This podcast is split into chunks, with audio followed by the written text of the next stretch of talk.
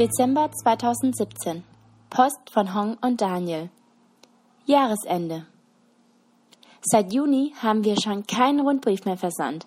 In der Zwischenzeit durchlebten wir wundervolle, rasante, überraschende, aber auch anstrengende Momente. Nähert man sich dem Jahresende, lohnt sich doch immer ein kleiner Rückblick. Was waren für euch besondere Momente in diesem Jahr? Ein halbes Jahr zusammengefasst. Seit April. Hauskreis Leiterkurs. Zusammen mit acht jungen Frauen entdeckt Hong sowohl grundlegende Eigenschaften eines Leiters und Arten von Leitung, als auch wie Hauskreistreffen gestaltet werden können. Im kommenden Jahr werden diese jungen Frauen dann ihre eigenen Hauskreise gründen. Für diese jungen Frauen ist die Leitung eines Hauskreises ein echt großer Glaubensschritt, der viel Mut erfordert. Juli. Permanenter Gebetsgarten. Bei der diesjährigen Familienfreizeit unserer Sonntagsgruppe wurde der permanente Gebetsgarten mit 33 Gebetsstationen eingeweiht. Wir wurden von einer Resortbesitzerin gebeten, einen permanenten Gebetsgarten zu entwerfen, der für unterschiedliche gläubige Freizeitgruppen frei zur Verfügung stehen sollte. Diese 33 Gebetsstationen sollen zum interaktiven, kreativen Reden mit Gott einladen. September Teamhaus wir erhielten die Schlüssel zum Teamhaus, wo wir uns seitdem im Umbau der Club- und Büroräume sowie des Charity-Cafés befinden. Die Räume sehen soweit gut aus. Das Café soll bis Anfang Januar fertig eingerichtet sein. Nutzung für das Teamhaus, unter anderem Büro für das Team, Planungstreffen von gesellschaftsrelevanten Projekten für die Stadt zusammen mit jungen Menschen, Treffpunkt für Sprachclubs und Bibelgruppen, Café als Plattform für Sozialprojekte, praktische Lernmöglichkeiten für junge Menschen, Unterkunft unserer Kurzzeitler. Dezember Sozialprojekt. Neben den unterschiedlichen Weihnachtsveranstaltungen unternahmen wir einen Nothilfeeinsatz in eine Gegend des Landes, die stark von einem Sturm betroffen wurde.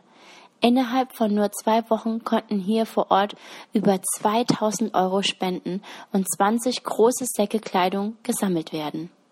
Vor Ort besuchten wir einige Familien, um persönlich Anteilnahme zu zeigen und ihnen zuzuhören. Es war ein sehr bedeutsamer Einsatz. Weitere werden folgen. 2018, ein spannendes Jahr steht uns bevor. Neueröffnung.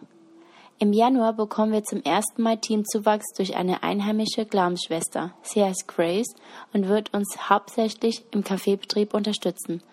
Unser Charity Café wird ebenfalls im Januar eröffnet und wir sind gespannt, wie es vor allem von jungen Leuten angenommen wird, mit denen wir Sozialprojekte für die Gesellschaft durchführen möchten.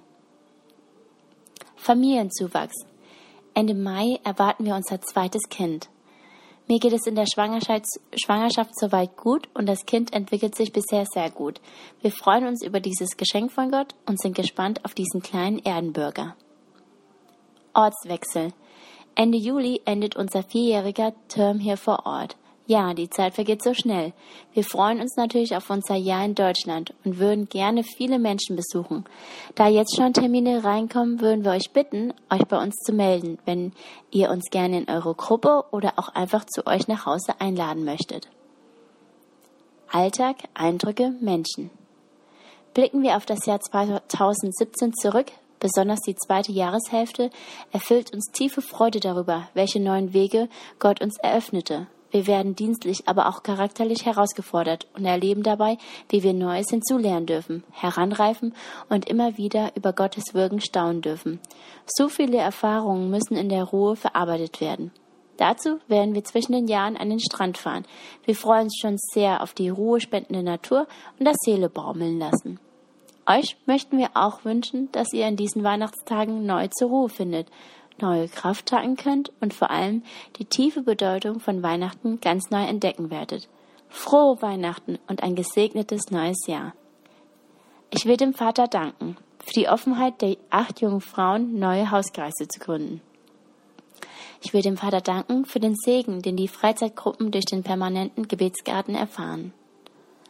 Ich will dem Vater danken für den bisherigen gelungenen Umbau des Teamhauses. Und ich will den Vater bitten um einen guten Einstieg für unsere zukünftige einheimische Mitarbeiterin Grace.